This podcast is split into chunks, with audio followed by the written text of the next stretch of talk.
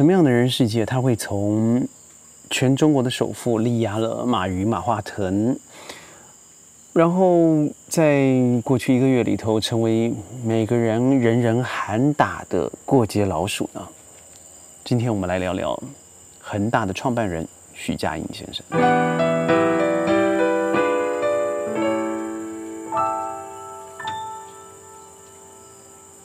欢迎各位加入今天的宣讲会，我是轩。呃，许家印先生呢，我相信要谈他之前，我对于他最大的印象就是他当时很努力的要创建两个东西，一个是足球学校，一个就是车子啊，他要开发电动车，然后让恒大汽车成为全中国最大的汽车。当然，我们知道现在很多人说。恒大汽车什么都有了，就差一个东西叫做汽车，那是一个极大的讽刺。同时，也是在房地产上，在投资项目项目上面，呃，最近看到的多少人到了深圳的恒大总部做自己的维权，要求中国共产党可以以党之力来出面帮忙还价。中国政府会不会出面呢？我不了解，但是我但愿不要。不要的原因，虽然我知道会经历相当大的痛啊，但这个痛会是一个阵痛。譬如说，国际评级会直接的把你的信用评级往下调降，那调降的过程会造成什么？就是在国外的投资人呢，不敢参与任何资金的挹注。当然，这是一个负面效应，它同时会其他对于其他的中国地产上面会有这样子的害怕与考量。呃，它会产生一个负面的连锁效应，但是同时会建立一个就是产业自治、自爱的一个红线。中国自去年开始实施了三个红线以后，造成很多的，尤其是地产商啊，几乎每个人都踩到了这个红线。而我要谈的并不是这红线之所以产生，而是我要谈这个从掏粪工到中国首富许家印他发家的过程。而我的标题叫做“成也许家印，败也许家印”。对的，没错，这个一九五八年出生的，在河南太康啊，算是一个蛮穷苦的一个地区出生的孩子。他曾经说过，他童年的记忆，我记得一个专访说，那叫做长毛的馒头。为什么？因为馒头放在背包里头。到了两三天之后就会产霉嘛，所以那个霉呢就会发出霉菌，然后长出了毛。他非常不舍得扔掉。从这里头你可以看得到，是他的命是苦的。一开始，他并不是在一个非常成功壮阔富二代的环境里头长大的。他从小的时候丧母一贫如洗，辍学打工，这都是他小时候的一个基本印象哦。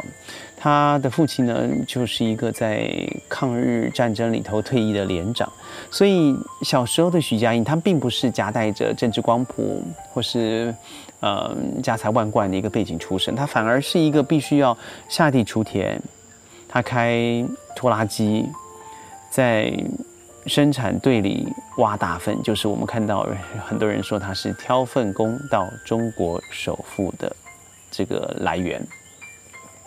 他当时呢刚好恢复，那是高考恢复的第二年，他抓住了这个机机机会，为什么用知识来改变自己的命运？于是他在一九七八年呢考上了武汉科技大学，那事实上前身叫做武汉钢铁学院。他的冶金系，他毕业以后呢，被分配到了国营企业里头。我们从一开始的呃操作员，到了车间的主任。他那时候的薪资啊，是已经高过了其他的公务员大概五倍多。但是他不甘心，因为他的想要把这个整个企业市场化的原因，被当时的领导呢认为这是一个相当政治不正确的人，所以。让他被调查，最后导致他也是一个转机了啊，就是让他决定要离开国企。为什么？因为他认为再这样下去不会有发展的。所以那个时候刚好适逢邓小平先生的改革开放嘛，所以他决定要开始完成他的人生大梦。于是他只身的南下到了深圳。这一年呢，他才三十四岁。您听我，我的说法好像是要帮徐家印先生洗白，但是前提是，他真的黑吗？对他用了我们都知道的，或许我们不推崇，但是我觉得很多很多人致富，起码我身旁有一些我看到的所谓的企业家，他用的方式和徐家印先生非常相似，就是高杠杆。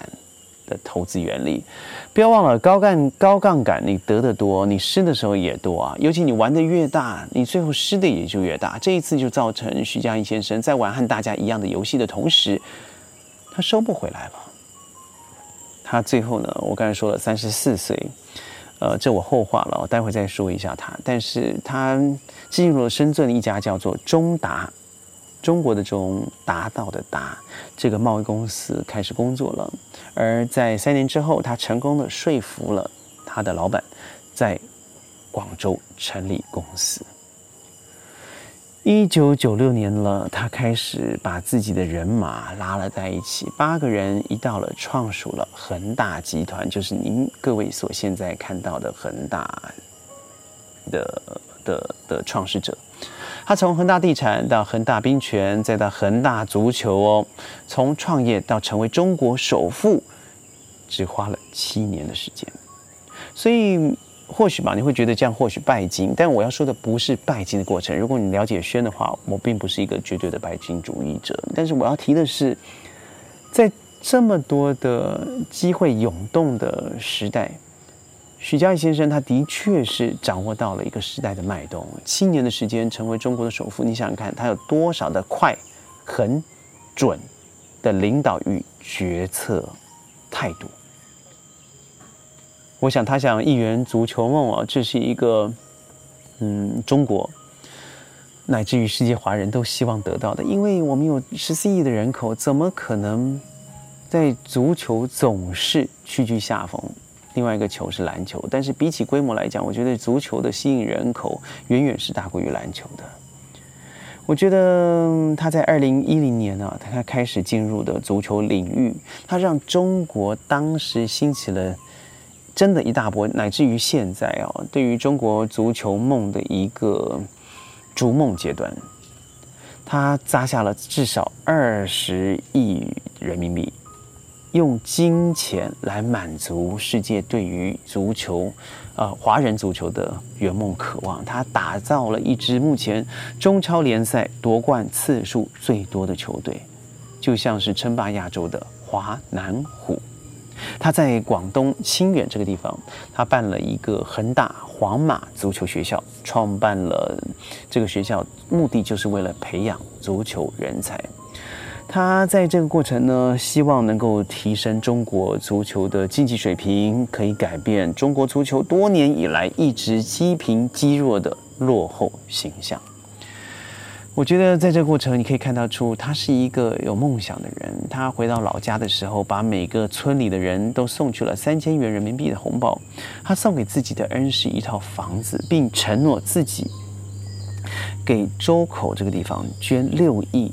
五千万人民币用于建设发展，这个我觉得像是一个饮水思源的企业家，他像是一个对于国足情怀有情操的一个红顶商人。他常挂在嘴边里头的话就是：恒大的一切都是党和国家及社会所给的。他创业到了今天，他捐出的慈善款项高达一百一十五亿。他在扶贫方面啊，汉轩一直之前一直说的话是非常相似的，是授人以鱼不如授人以渔，他这样才有可能突破呃贫穷给人的一种思维的局限。所以我所说的徐家印先生和您现在所看到的过街老虎呃老鼠啊，是有相当不一样的呈现或是面貌面相。在现在这个的 darkest hour，在至暗时刻的时候，我相信徐家印先生是在第一线的了。他所面对的外面的讨债风波，甚至外传说这是中国的雷曼兄弟事件，会造成中国连锁效应、持续的地产破产等等。我要讨论这些，可以说是现实，也可以说某部分的八卦。我更要说的是住房正义。住房正义，我认为是一个国家乃至于人民都应该致致力追求的一个方向。看看新加坡，新加坡有两种房子，一个是私有房，一个是祖房。那以轩人为例，好了，我在不一样的国家哦，有几个地方都置了产，从澳洲、新加坡、马来西亚，乃至于台湾，甚至未来考虑的内地。那我在置产的过程，我总会看到一个现象，就是。